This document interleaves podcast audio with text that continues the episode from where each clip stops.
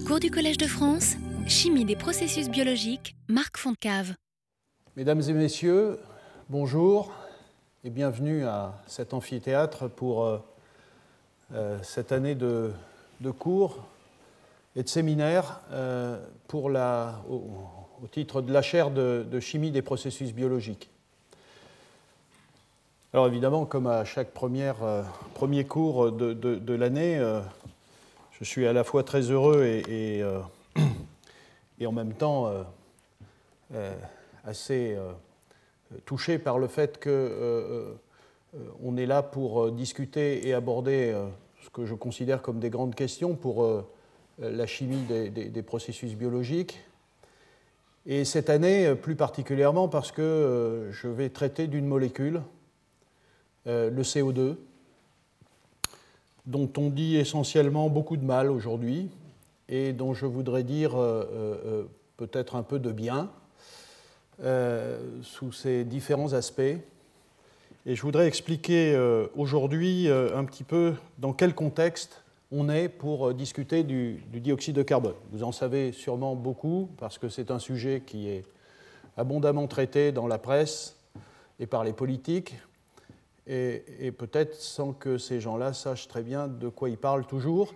Et donc ça peut être utile que nous ayons aujourd'hui et dans les jours qui viennent et dans les semaines qui viennent euh, à travers mes cours, mais de façon extrêmement importante à travers les, séminaires des, personnalités scientifiques que j'ai invitées, dont vous avez les noms ici, puisqu'on va aborder un certain nombre de sujets. Alors, pas tout, mais euh, évidemment les, choses qui me, que je trouve intéressantes et qui sont pertinentes de mon point de vue, mais il y en a d'autres qui sont intéressantes et, pertinentes qui ne, sont, pas là. C'est un sujet très riche. Euh, autour d'une seule molécule, on peut raconter beaucoup de choses.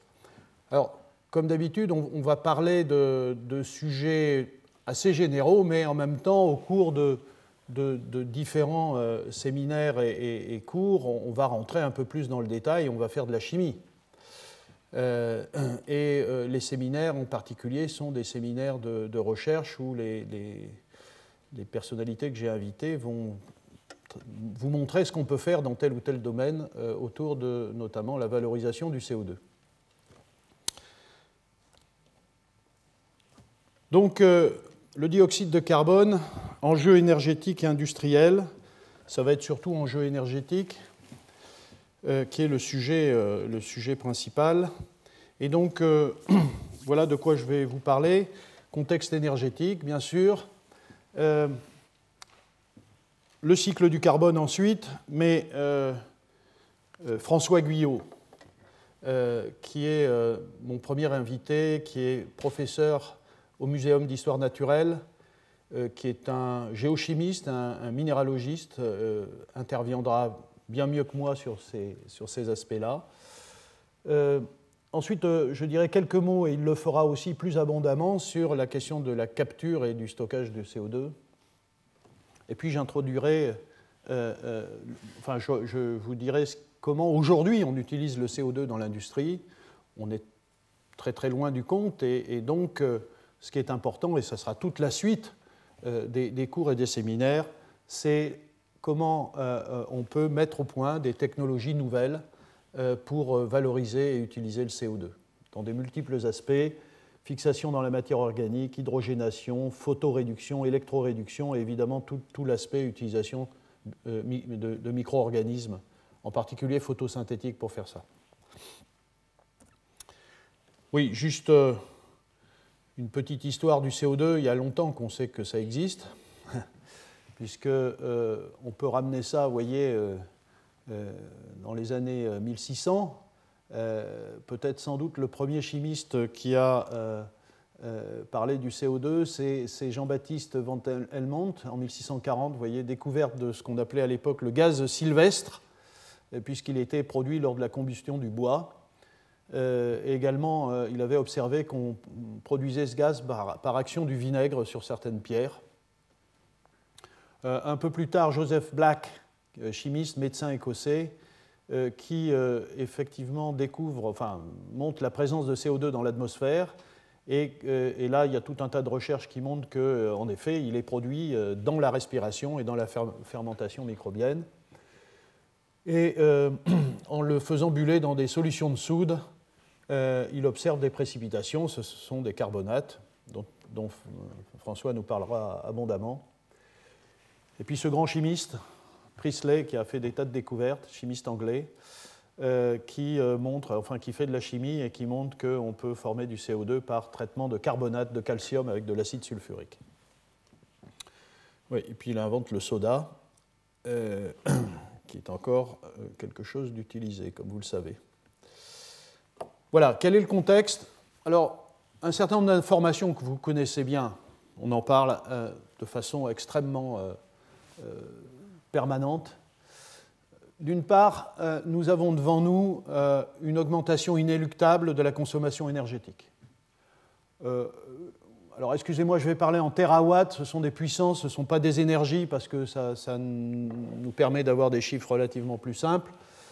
Euh, et simplement, si vous voulez avoir euh, euh, des énergies, des joules, eh bien, vous, vous, faites cette transformation. Un watt, c'est un joule par seconde, donc vous multipliez la puissance dont je parle par le temps pendant lequel on l'utilise. Et tera, c'est pour 10 puissance 12 tout, montre que nous irons vers 27, euh, 28, euh, peut-être 30 terawatts de puissance, pour tout un tas de raisons, évidemment pas à, cause d'une croissance permanente.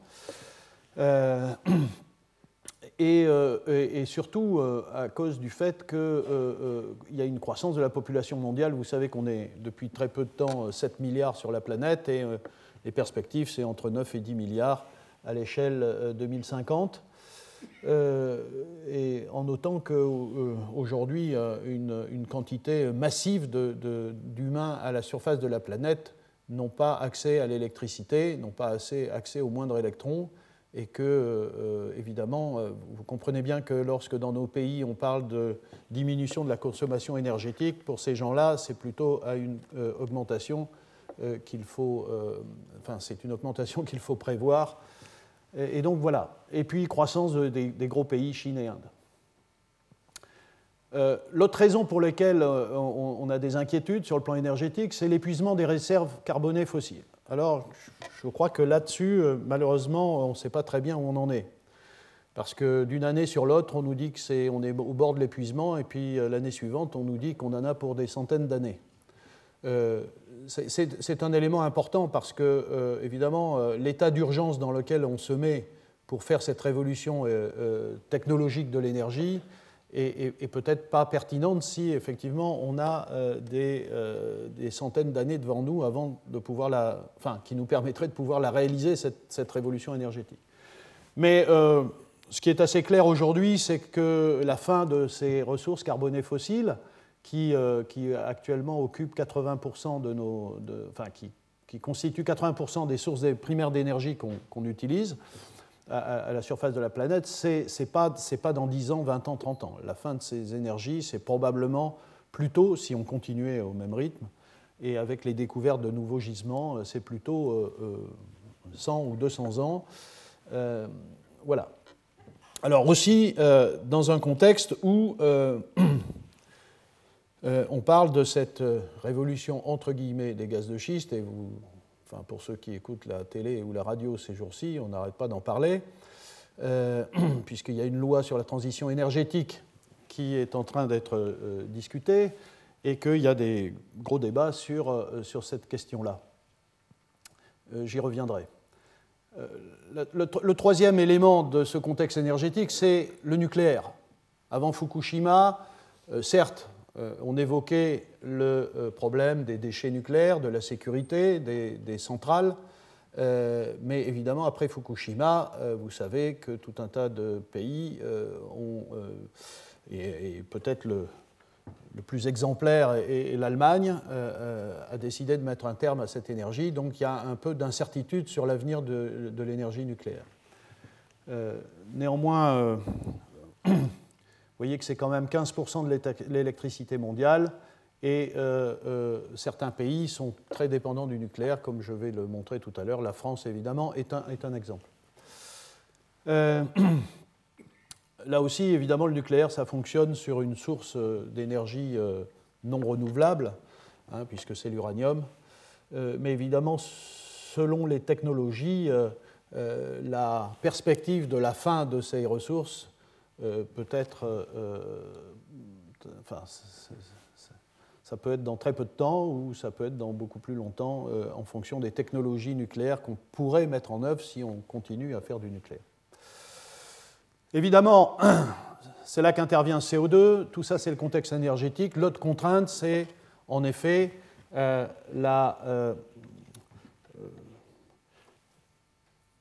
le réchauffement climatique donc indéniable, puisqu'on sait très bien que la planète est en train de subir depuis des années euh, des températures parmi les plus élevées de son histoire, donc très élevées, et que euh, la théorie, c'est que euh, justement, c'est le CO2 produit par l'homme qui est responsable à cause de son effet de serre, gaz à effet de serre, donc, est responsable de ce réchauffement.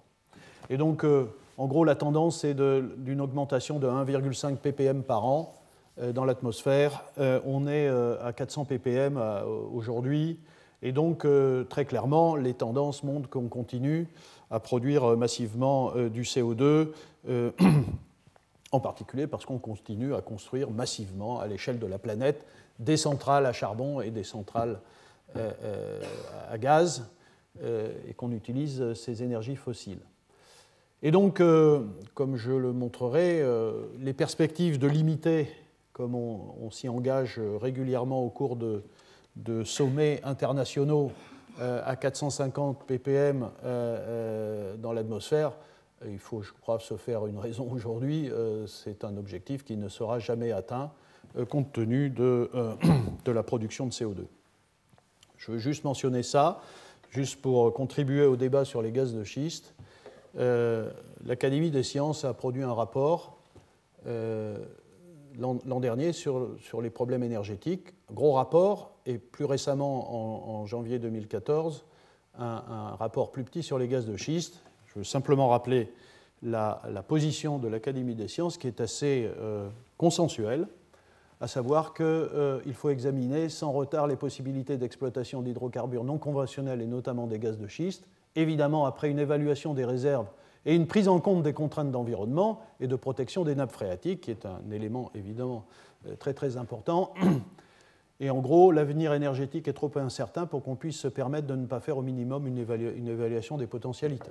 Alors vous savez qu'il y a beaucoup de débats là-dessus. Euh, euh, certains sont d'accord avec cette position, d'autres ne le sont absolument pas. mais pour le moment, c'est ceux qui ne le sont pas qui qui ont gagné cette bataille, puisque, euh, en tout cas en France, puisque le gouvernement français, euh, qu'il soit d'ailleurs de droite ou de gauche, puisque c'était le cas sous la présidence de Sarkozy et c'est le cas sous la présidence de François Hollande, euh, il y a interdiction en France, et la France est assez isolée de ce point de vue-là, parmi l'ensemble des, des, pays européens en tout cas, et évidemment, si on la compare aux États-Unis. Euh, euh, ayant décidé de, ne pas utiliser la fracturation hydraulique et de ne pas euh, explorer les possibilités du sol français. un des arguments de l'Académie des sciences, c'est de dire que, en particulier, il en va de notre indépendance énergétique, que tout ce qui permettra de remplacer le charbon par du gaz, ça sera mieux du point de vue de la production du CO2 et euh, euh, le point de vue économique, euh, c'est juste rapprocher deux chiffres. Le déficit de la balance commerciale française est de 63 milliards d'euros et la facture de nos hydrocarbures est légèrement supérieure.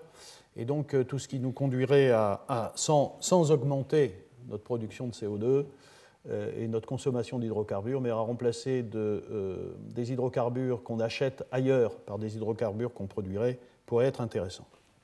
C'est un débat aujourd'hui. Oui, donc euh, pourquoi s'intéresser au CO2 Donc, On l'a dit, euh, d'abord parce qu'il euh, est considéré comme l'élément majeur, du, le, le, responsable majeur du réchauffement climatique. D'autre part, il, il, est intéressant de se poser la question de si jamais, mais vous avez vu que je disais que ce n'était pas dans si peu de temps que ça, si jamais, enfin le jour où nous n'aurons plus de carbone fossile, est-ce que le monde sera euh, très, très différent de celui dans lequel nous vivons? Je ne pense pas, mais notre monde est, essentiellement carboné. Tout ce qu'il y a autour de nous ici contient du carbone. L'industrie chimique, c'est essentiellement une industrie du carbone. D'où tirerons-nous notre carbone? Ça, sera une question majeure pour l'humanité quand il n'y aura plus d'énergie fossile. alors, il y, a, comme vous allez le voir tout à l'heure, il y a des quantités de carbone impressionnantes ailleurs que dans les hydrocarbures fossiles. Euh, mais le CO2 euh, pourrait être euh, considéré comme une source de carbone, puisqu'on nous dit qu'il y, en a tant dans notre, environnement. Et donc, c'est cette question-là, essentiellement, que, nous traiterons tout au long des semaines de cours et de séminaires. C'est finalement Mettons-nous dans une situation où il n'y a plus de carbone de type fossile, c'est-à-dire vraiment facile à, travailler pour produire tous les, enfin, les, matériaux, les polymères, les produits euh, chimiques dont nous avons besoin, carbonés. Euh, euh, est-ce que nous pouvons exploiter le CO2 lui-même?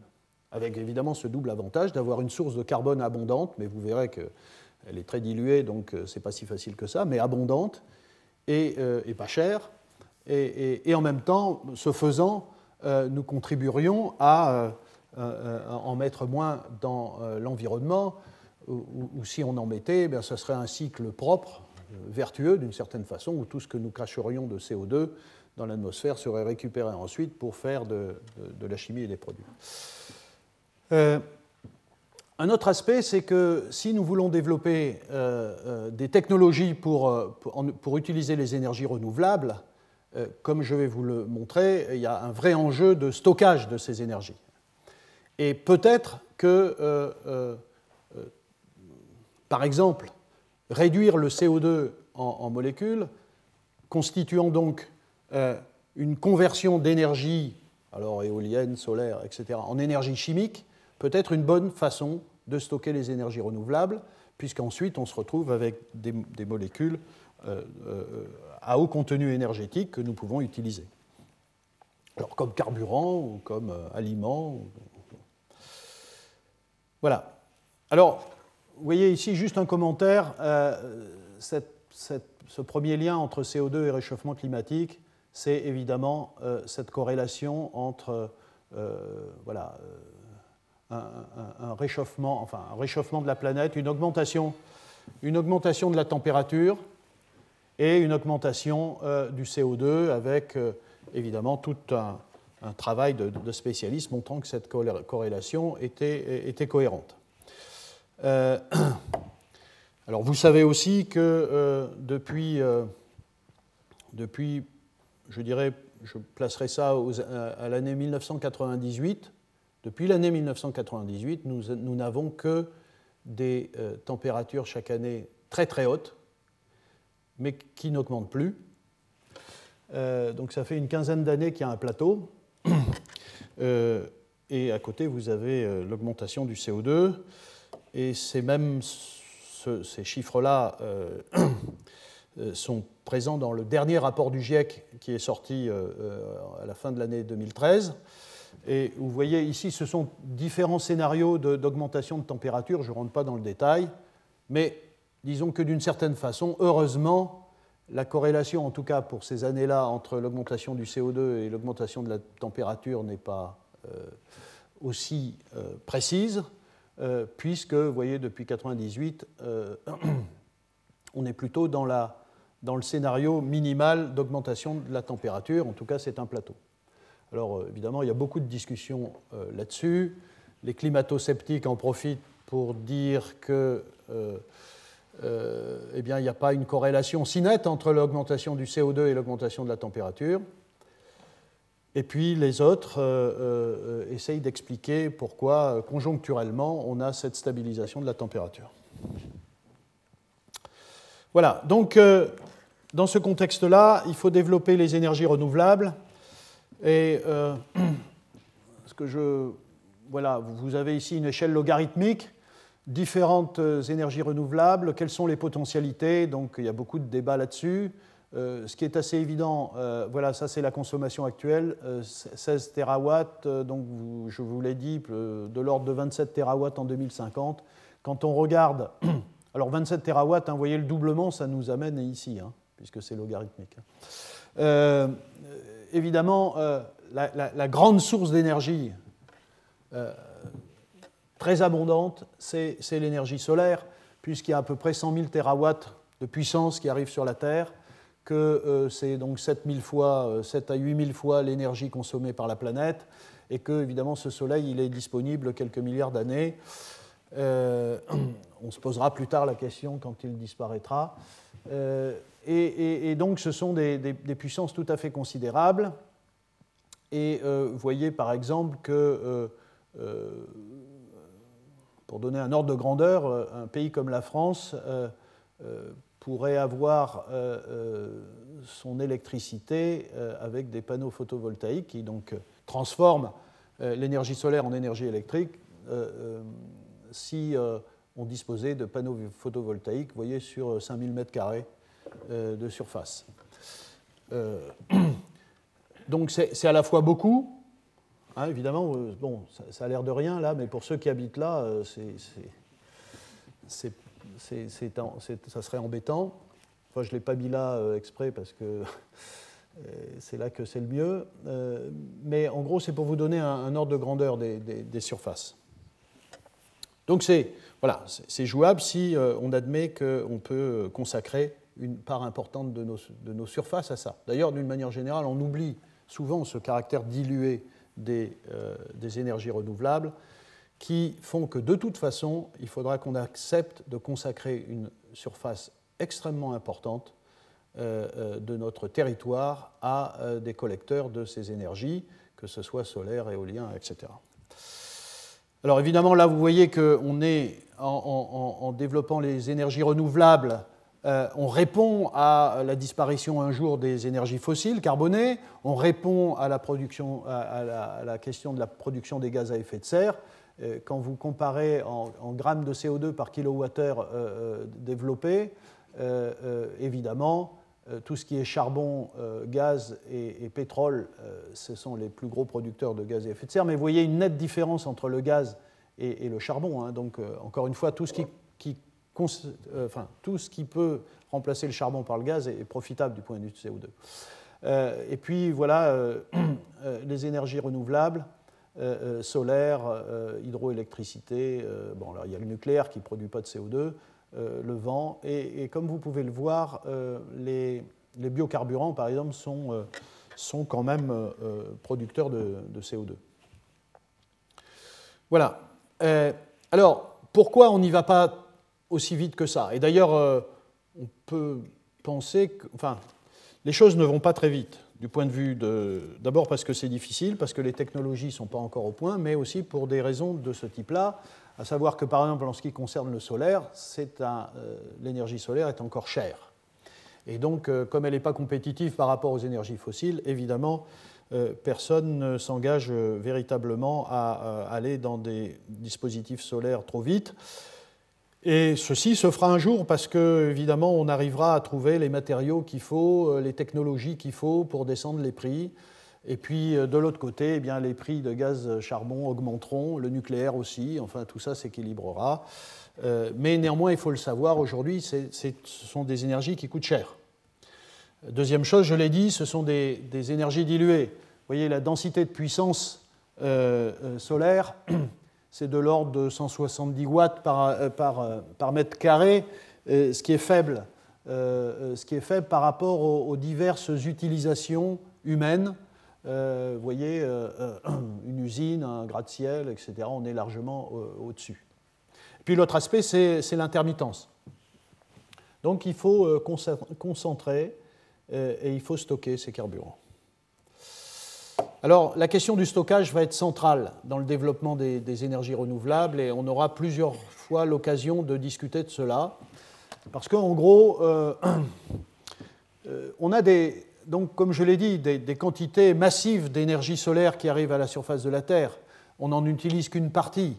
Donc, si on pouvait euh, en, récupérer beaucoup plus, le stocker, effectivement, on pourrait, dans des situations où il n'y a pas de soleil, elles sont fréquentes, la nuit et lorsqu'il fait, il y a des nuages, utiliser cette énergie stockée pour continuer à travailler sur des énergies renouvelables. Alors il y a, plein de formes de stockage je, ne les ai pas toutes indiquées ici, j'ai essentiellement indiqué ici le stockage chimique, c'est-à-dire la conversion d'énergie euh, euh, solaire ou éolienne, j'ai même mis le nucléaire, euh, pour stocker, donc conversion d'énergie électrique en énergie chimique.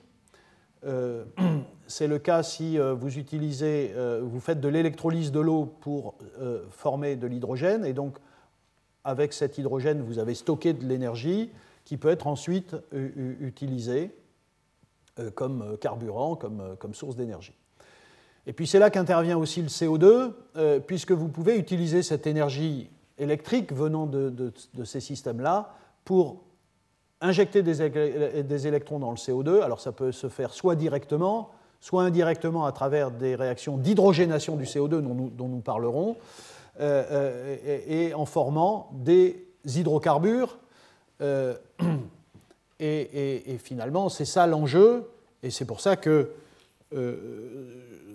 l'ensemble de ce cours porte un titre un peu, un peu provocateur, faire le chemin inverse du CO2 vers les hydrocarbures, c'est-à-dire utiliser le CO2 comme, comme source de carbone pour produire, grâce à de l'énergie, puisque cette réaction, euh, évidemment, nécessite de l'énergie, euh, énergie qui est stockée sous la forme de liaisons chimiques qui sont formées euh, entre le carbone et l'hydrogène.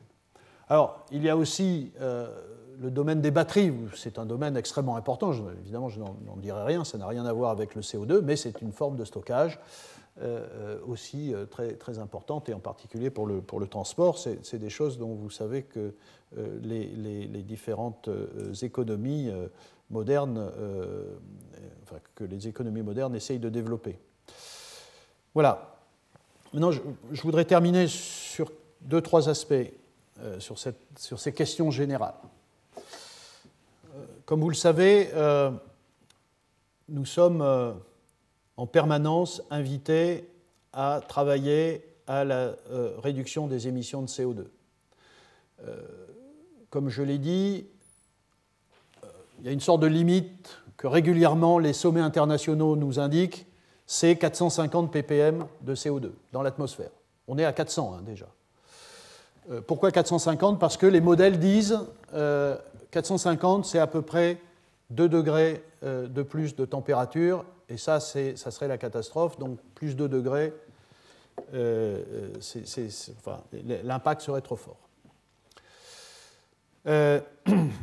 Alors si on fait quelques calculs, on s'aperçoit que entre, maintenant et, 2050, euh, vous voyez maintenant euh, euh, les énergies, donc voilà les, 16 terawatts, les 80% d'énergie carbonée, et puis le reste. en gros, les calculs montrent que sur les 27 terawatts, c'est-à-dire, vous voyez cette barre ici, qui est le total dans la prévision en, en 2050, il faudrait pour, en gros, rester à 450-500 ppm, il faudrait euh, que sur les 27, il y en ait 12, 12 euh, euh, ou 13 terawatts de puissance non carbonée. Il faudrait que pratiquement tout ce que nous consommons aujourd'hui à l'échelle de la planète comme énergie soit non carboné. Bon, et ça c'est colossal. Tellement colossal que, effectivement, pour le moment, nous ne sommes pas sur cette pente-là. Mais juste pour vous donner un ordre de grandeur, euh, vous voyez, entre les 3 terawatts ici et les 12, ça fait 9 terawatts. Si vous admettez qu'une centrale nucléaire, c'est 1 gigawatt, pour vous donner l'ampleur de la tâche, je ne dis pas qu'il faut faire que du nucléaire hein, dans les 40 prochaines années, mais c'est juste pour vous donner à quoi ça correspond. Ben, 9 euh, terawatts, c'est 9000 centrales nucléaires. Il y en a à peu près 450 aujourd'hui sur la planète. Vous voyez, il faudrait en admettant que le, nucléaire soit purement non carboné, euh, qu'on euh, construise 15 centrales nucléaires sur la planète par mois pendant, euh, pendant 50 ans. C'est à peu près ça l'ampleur. Alors il faut faire la même chose, mais avec de l'énergie solaire et de l'énergie éolienne, et, etc. Donc c'est absolument colossal comme enjeu. La deuxième question, c'est que c'est évidemment une question mondiale. Quand je présente cette, euh, euh, ces données, euh, la première réaction, c'est. Enfin, on peut se trouver accusé de dire oui, la conclusion, c'est que la France n'a rien à faire et que c'est aux autres de faire le travail. Non, ce n'est pas ce que je dis, mais je dis quand même cette réalité-là qu'il faut connaître. La France, pour en partie son choix historique du nucléaire, produit 1,2% du CO2 de la planète. Euh, euh, évidemment, les gros producteurs euh, sont les États-Unis et la Chine, et la France, c'est 1,2%. Et si vous faites simplement un tout petit calcul, on est à 450 ppm. Mettons qu'on se donne comme objectif de ne pas dépasser 500 ppm. Ça fait un delta de 100 ppm. La contribution française sera de 1 ppm dans ces 100 ppm, en gros, puisque ça fait 1%. Donc ça veut dire que si la France s'arrêtait totalement, ne produisait plus aucun aucune molécule de CO2, c'est-à-dire ne roulait plus, n'y avait plus de camions, de voitures, d'avions, plus d'industrie, enfin plus rien. C'est-à-dire que si la France disparaissait de la planète comme euh, euh, puissance économique, on ne serait pas à 500 ppm, on serait à 499 ppm. Euh, donc ça changerait strictement rien. Alors évidemment, quand on dit ça, on dit, ben, ok, continuons comme ça, etc. Non, Bien sûr que nous devons travailler à, pour tout un tas d'autres raisons d'ailleurs. Je l'ai dit, pour l'indépendance énergétique, nous, dépensons une, somme colossale acheter des hydrocarbures. Donc si nous pouvons profiter de nos, voilà, du soleil, du vent que nous avons sur notre pays pour remplacer tout ça, ça, sera évidemment formidable. Donc il faut évidemment travailler. Mais faire croire que euh, en, réduisant un petit peu nos gaz à effet de serre en France, nous résoudrons le problème du réchauffement de la planète, ça c'est totalement absurde. Donc c'est un, problème qu'il faut traiter à l'échelle de la planète, et euh, comme vous le savez, c'est très compliqué, puisque pour ceux qui suivent un petit peu ces sommets internationaux euh, sur le climat, chacun en revient totalement déçu, parce que évidemment, il y a des intérêts divergents des différents groupes humains de la planète qui fait qu'on n'avance pas euh, là-dessus. Mais en tout cas, la France va mener une politique de développement des énergies renouvelables comme tout le monde, mais ce n'est pas ça qui résoudra le problème du réchauffement climatique. Voilà. Dernier point, euh, oui, euh, jusqu'à présent, on ne parle du CO2 comme une chose affreuse dont il faut se débarrasser. Il faut quand même revenir à, cette idée-là que le CO2, c'est la vie, euh, euh, c'est ce fameux cycle euh, très simplifié ici qui lie la nature et, l'homme, où, en gros, pour simplifier, grâce à la photosynthèse, le CO2 de notre environnement réagit avec de l'eau pour donner toute la, enfin, de l'oxygène d'une part qui est absolument essentiel, et toute la biomasse dont nous dépendons, euh, et que euh, ce, cycle se ferme euh, quand nous respirons et que nous consommons ces carburants, ici, cette biomasse, que nous brûlons pour redonner du CO2 et de l'eau qui ferment le cycle. Et je voudrais juste, je, vais le faire in extenso, vous lire ce texte qui vient d'un un magnifique euh, livre euh, qui s'appelle Le système périodique de Primo Levi. Je vous invite à, le lire. Chaque euh, Primo Levi raconte sa vie dans ce, dans ce livre et chaque chapitre a le nom d'un élément chimique de la classification périodique. la classification de Mendeleïev. Voilà. Et il dit cette, cette chose très belle qu'on oublie le carbone est l'élément clé de la substance vivante, mais son entrée dans le monde vivant n'est pas aisée, elle doit suivre un itinéraire obligé. L'atome, accompagné de ses deux satellites qui le maintiennent à l'état de gaz, doit frôler une feuille, y pénétrer, y être fixé par un rayon de soleil. Puis combiné avec de l'hydrogène pour être finalement inséré dans une chaîne, la chaîne de la vie. Quand nous aurons appris à en faire autant, nous aurons résolu le problème de la faim dans le monde. oui, en gros, si nous savons faire, et nous en discuterons, de la photosynthèse artificielle, et que nous savons prendre du CO2 que nous allons capter est récupéré, comme va nous le dire François tout à l'heure, et, et, que nous utilisons l'énergie solaire pour en faire des sucres, par exemple, évidemment, il a raison. Mais avant qu'on y arrive, il y a du travail.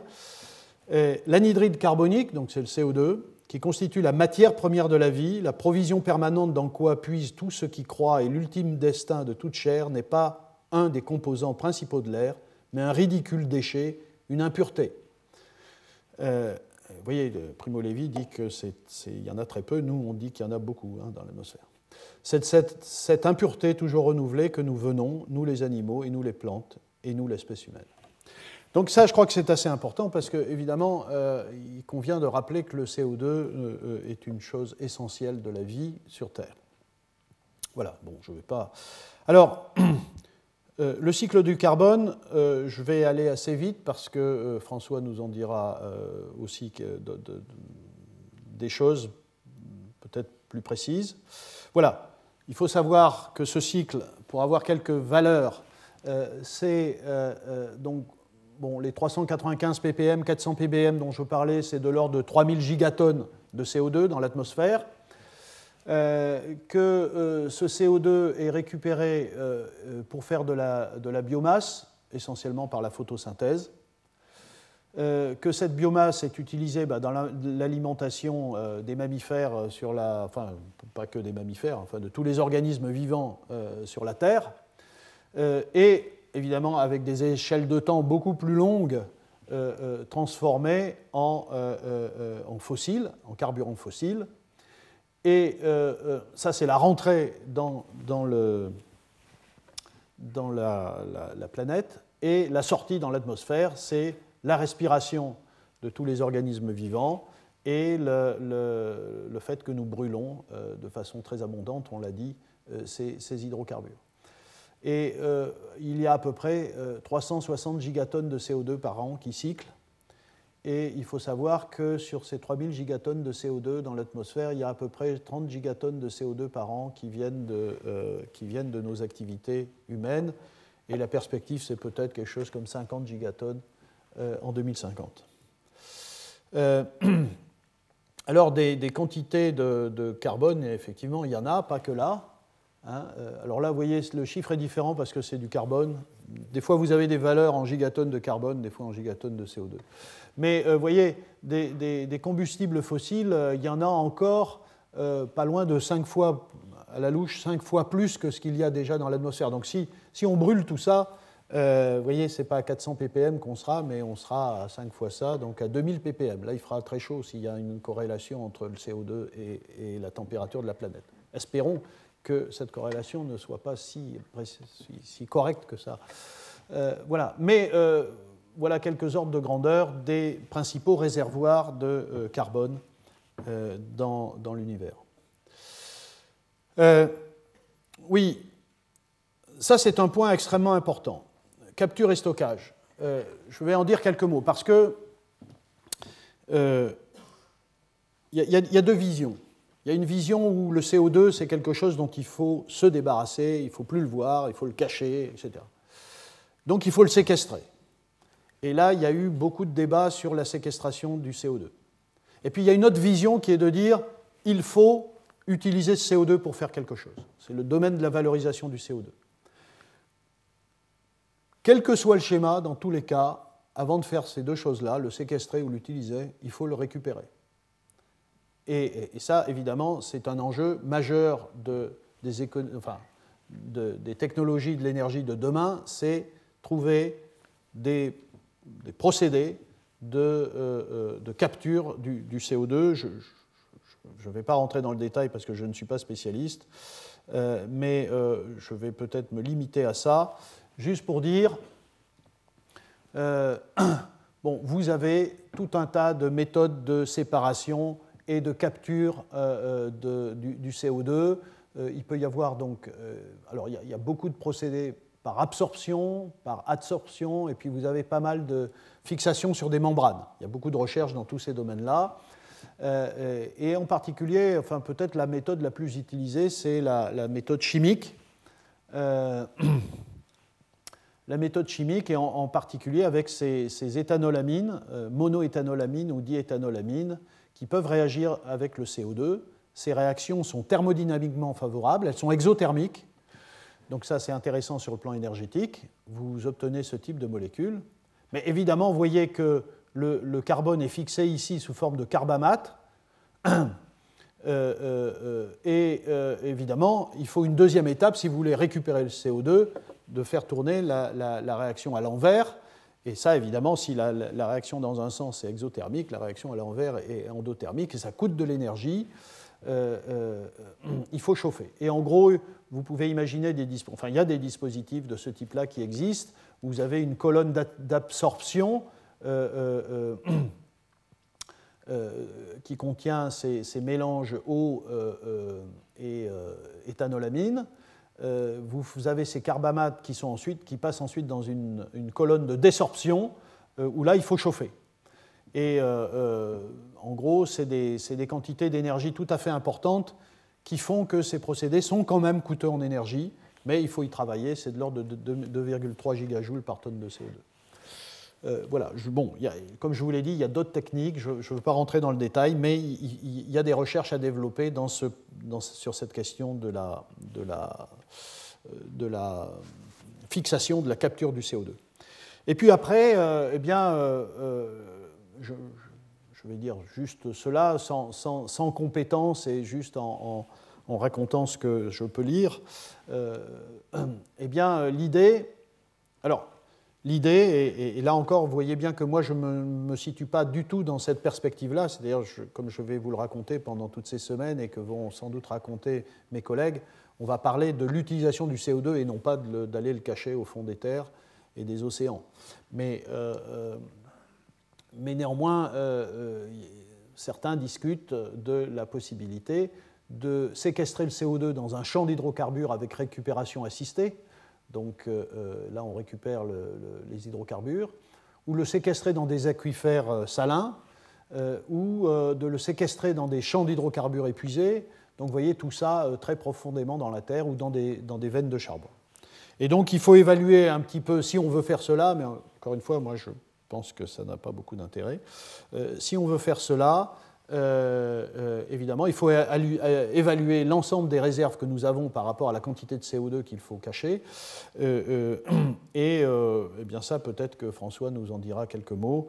Donc il y a des tableaux comme ça, mais je ne veux pas rentrer dans le, dans le, dans le détail. Quelle est la situation aujourd'hui de l'utilisation du CO2 Et c'est là que je reviens sur, sur le fait que notre monde est carboné et que le jour où nous n'aurons plus de carburant fossile, il faudra trouver du carbone. Alors, comme vous l'avez vu, il y en a dans la, dans la biosphère, euh, la biomasse est, carbonée, euh, et il y en a dans le CO2. Donc il faudra travailler sur la biomasse et sur, sur le CO2, mais le CO2 peut être une option. Mais euh, encore une fois, si nous cramons tous les fossiles que nous avons, nous n'aurons plus cette source assez fantastique pour le chimiste de carbone à partir de laquelle nous pouvons construire toutes sortes de produits. Vous voyez, euh, euh, en partant de, pétrole, de gaz, de biomasse, de charbon, euh, nous faisons des centaines de milliers de produits. L'industrie chimique produit des centaines de milliers de, molécules diverses. Et, que quand voilà, tout ça disparaîtra, il restera la biomasse et peut-être le CO2, et c'est la question que nous allons aborder. Aujourd'hui, le CO2, l'industrie, c'est à peu près 150 millions de tonnes par an. Alors vous voyez que c'est ridicule, enfin en tout cas que ce n'est pas la solution au réchauffement climatique, hein. ce n'est pas ce que je dis. Ici, ce que je dis, c'est que c'est utilisé pour faire de, la chimie industrielle. Euh, c'est 0,5% euh, des émissions anthropogéniques, euh, ce, que nous, mettons dans, l'industrie. puisque c'est 30 gigatonnes par an, comme je vous l'ai dit, et qu'il y a 3000 gigatonnes de CO2 euh, euh, dans l'atmosphère. Donc, euh, voilà. Donc, vous avez tout un tas de, de produits, de produits chimiques qui sont utilisés, enfin, qui sont formés à partir du CO2. Comme vous pouvez le voir sur ce tableau, l'urée, voilà, l'urée ici est le principal produit de transformation du CO2. Vous avez du méthanol, vous avez euh, des carbonates cycliques ou polycarbonates. et puis vous aviez l'acide salicylique. voilà, voilà en gros de façon très. Donc c'est n'est pas énorme, mais ce sont les produits principaux de l'industrie du, CO2. Aujourd'hui, et, tout au long des, cours prochains, quand on va discuter euh, du CO2 et de sa valorisation, donc là vous, avez compris que je ne veux plus le séquestrer, je veux l'utiliser. Euh, quand on va parler de sa valorisation, eh bien, on va parler en gros de ces quatre directions-là. Euh, d'une part, former du monoxyde de carbone à partir du CO2, d'autre part, former de l'acide formique, ensuite former du méthanol. Et ensuite former des hydrocarbures à plus longue chaîne, des polymères. J'ai essayé de schématiser ça comme ça, c'est un peu plus complexe, mais en gros, on peut retenir cela. Euh, premier point, euh, la formation d'hydrocarbures plus complexes. Alors, euh, ça, c'est intéressant parce que vous voyez qu'aujourd'hui, toute la pétrochimie qui se développe à partir de l'éthylène et du propylène c'est essentiellement euh, dérivé des hydrocarbures fossiles. C'est ce qu'on appelle les réactions de reformage. Euh, vous voyez, plus de 90% de, ces, molécules qui sont à la source de toute la pétrochimie viennent d'un procédé qui, évidemment, crache du CO2. Euh, et le reste, ça compte pour très peu. Bon, si on pouvait utiliser du CO2 pour faire de l'éthylène et du propylène, comme on peut le voir des énergies de formation de ces molécules, cette réaction-là est une réaction qui, euh, conduit à du stockage des énergies qu'on introduit euh, euh, en, énergie chimique. Et avec ces molécules-là, on a des, molécules qui sont beaucoup plus riches en énergie que le, que le CO2. L'autre aspect, c'est le monoxyde de carbone. Euh, alors il y a tout un tas de, réactions chimiques qui sont utilisées dans l'industrie pour former du monoxyde de carbone. Ça peut être la, réaction inverse de la, réaction du gaz à l'eau, c'est cette réaction, la réaction du gaz à l'eau. La réaction inverse est celle-là, donc de l'hydrogénation du CO2 en présence pour donner du CO. Ça peut être la réaction de Sabatier euh, qui donne du méthane puisqu'ensuite euh, ce méthane peut donner du CO. Et puis c'est l'équilibre de boudoir. Et toutes ces réactions-là sont manipulées à l'échelle industrielle pour produire un mélange contrôlé euh, de monoxyde de carbone et d'hydrogène. Euh, euh, mais évidemment, si en même temps on fait de l'électrolyse de, l'eau, par exemple. Et ce mélange-là est tout à fait intéressant, c'est ce qu'on appelle le gaz de synthèse, parce que c'est un gaz, alors excusez-moi, cette dia est un peu compliquée, mais c'est un gaz, alors ça c'est la formation de CO plus H2 par les réactions que je viens d'indiquer, c'est un, mélange qui est à la source de tout un tas de molécules intéressantes de la pétrochimie. Donc euh, ça peut donner du, méthanol et de diméthyléther, ça peut donner des oléfines C2, C3, ça peut donner des polymères, des hydrocarbures à longue chaîne de type alcool ou hydrocarbures, diesel, enfin, etc. etc. et c'est en particulier cette réaction Fischer-Tropsch euh, qui est une réaction entre le CO et, l'hydrogène pour donner euh, ces hydrocarbures. Donc ça, c'est quelque chose qui est très développé, euh, enfin cette réaction dans l'industrie. Et l'idée, c'est évidemment de tirer ce CO à partir essentiellement du CO2. C'est une option. troisième option, donc l'acide formique. Alors l'acide formique aujourd'hui n'est pas du tout produit à partir du CO2. Il est produit par, euh, euh, il a été pendant un certain temps euh, produit par, la façon Berthelot, réaction de la soude avec du, CO pour donner du formiate de potassium. le procédé industriel aujourd'hui, c'est cette réaction de formiate de potassium avec de l'acide sulfurique pour donner de, de, l'acide formique. Vous voyez qui demande de l'énergie, de la pression. voilà. L'acide formique est un produit tout à fait intéressant et euh, j'en dirai dans un autre cours quelques mots plus précis, notamment ça peut être une façon intéressante de, stockage de l'énergie. Euh, mais en tant que tel, euh, ça a un certain nombre d'utilisations dans le textile, comme dans les insecticides, les lacs solvants et l'alimentation humaine. le méthanol. le méthanol,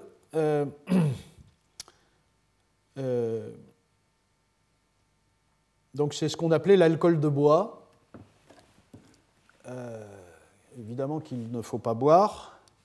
et c'est comme ça qu'on le produisait à partir en effet du bois.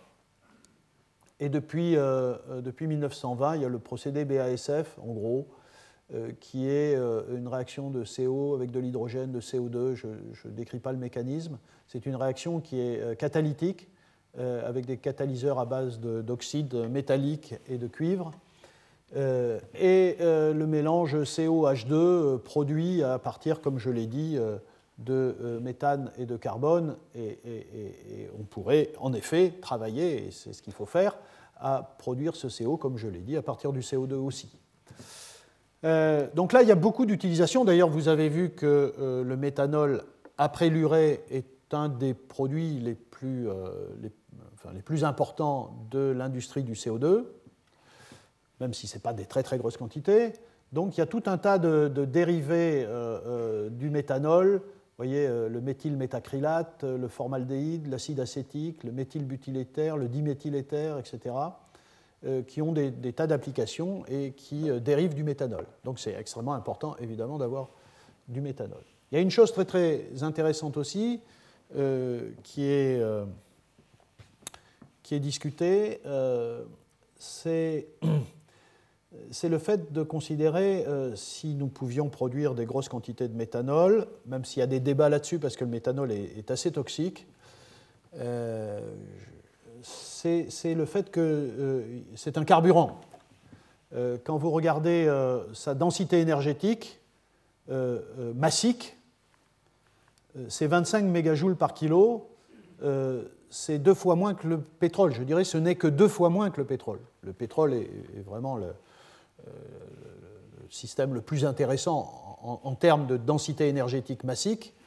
Euh, puisque c'est de l'ordre en effet de 50 mégajoules par kilo et qu'il n'y a pratiquement pas d'équivalent. Euh, vous voyez, une batterie, euh, ça doit être de l'ordre de 0,5 mégajoules par kilo. Donc les batteries en densité énergétique massique, c'est beaucoup plus faible. bon, ça c'est un premier élément. Et, l'hydrogène, l'hydrogène dont on aura l'occasion de parler, l'hydrogène c'est alors en, énergie massique par kilo, euh, euh, formidable. Euh, c'est plus, c'est de l'ordre de 120, je crois.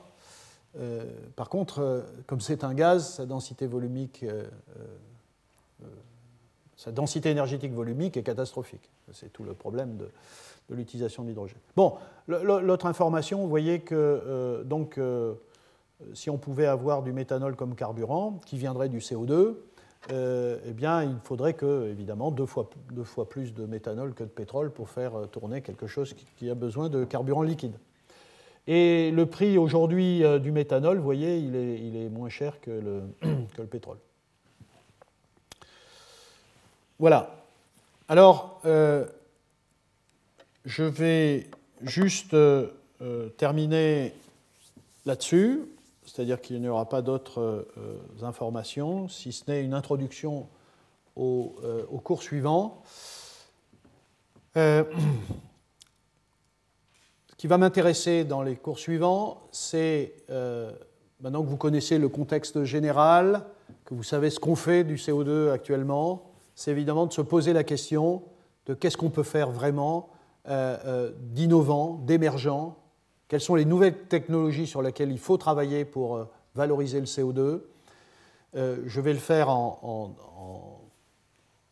évoquant moi-même des pistes et puis en m'appuyant sur euh, des compétences des scientifiques que j'ai invités à parler ensuite, puisque comme vous le savez depuis plusieurs années, chaque cours est suivi d'un séminaire. Et donc, voilà en gros les, les technologies émergentes que je vois, euh, la fixation dans la matière organique, c'est finalement est-ce qu'à partir du CO2, on peut faire des polymères carbonés directement? Donc ça, c'est quelque chose de très très intéressant. Et euh, euh, Henri Cramail, la semaine prochaine, nous parlera de ça, toute la chimie des polymères à partir de CO2.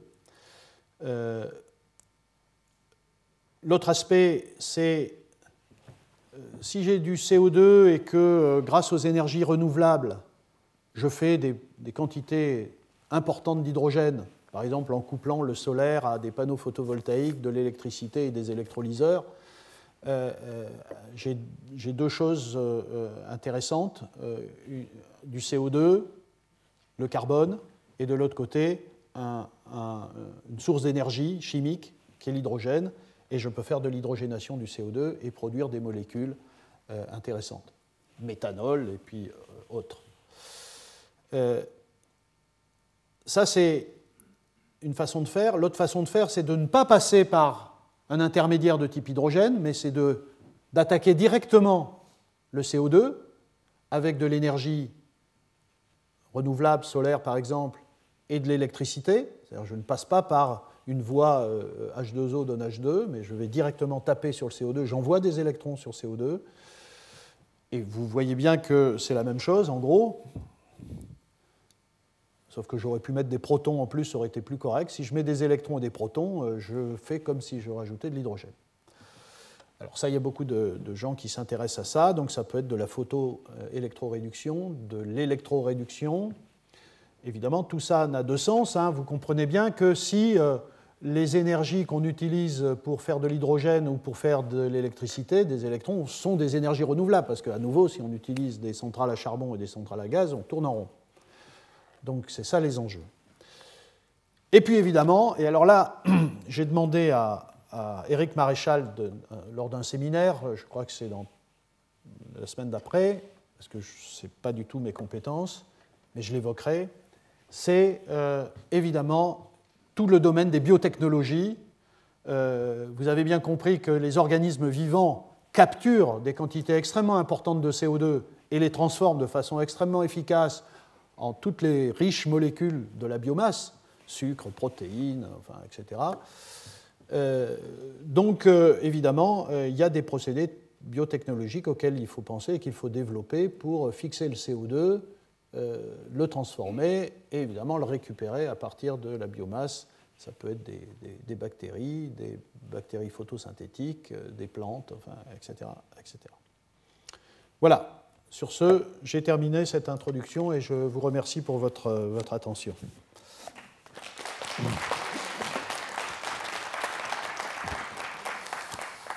Voilà. Euh, si vous avez quelques questions, alors, comme d'habitude, le temps que François s'installe, si vous, avez quelques questions euh, à chaud comme ça, euh, je les prends, bien sûr. Et sinon, on peut avoir une discussion ensemble avec, euh, une fois que François aura complété le panorama, avec un, aspect de, géochimie, euh, de minéralogie tout à fait intéressante. Vous allez voir des choses que peut-être vous n'imaginez pas, qui se passent dans le sol. Euh, et donc, je redis, François est professeur donc, au, au Muséum d'histoire naturelle. Depuis peu de temps, j'ai appris. Et euh, c'est un spécialiste euh, voilà, de l'étude en particulier de réactions chimiques qui se produisent dans le, dans le sol. Euh, et je vais lui laisser raconter cette histoire pendant qu'il s'installe.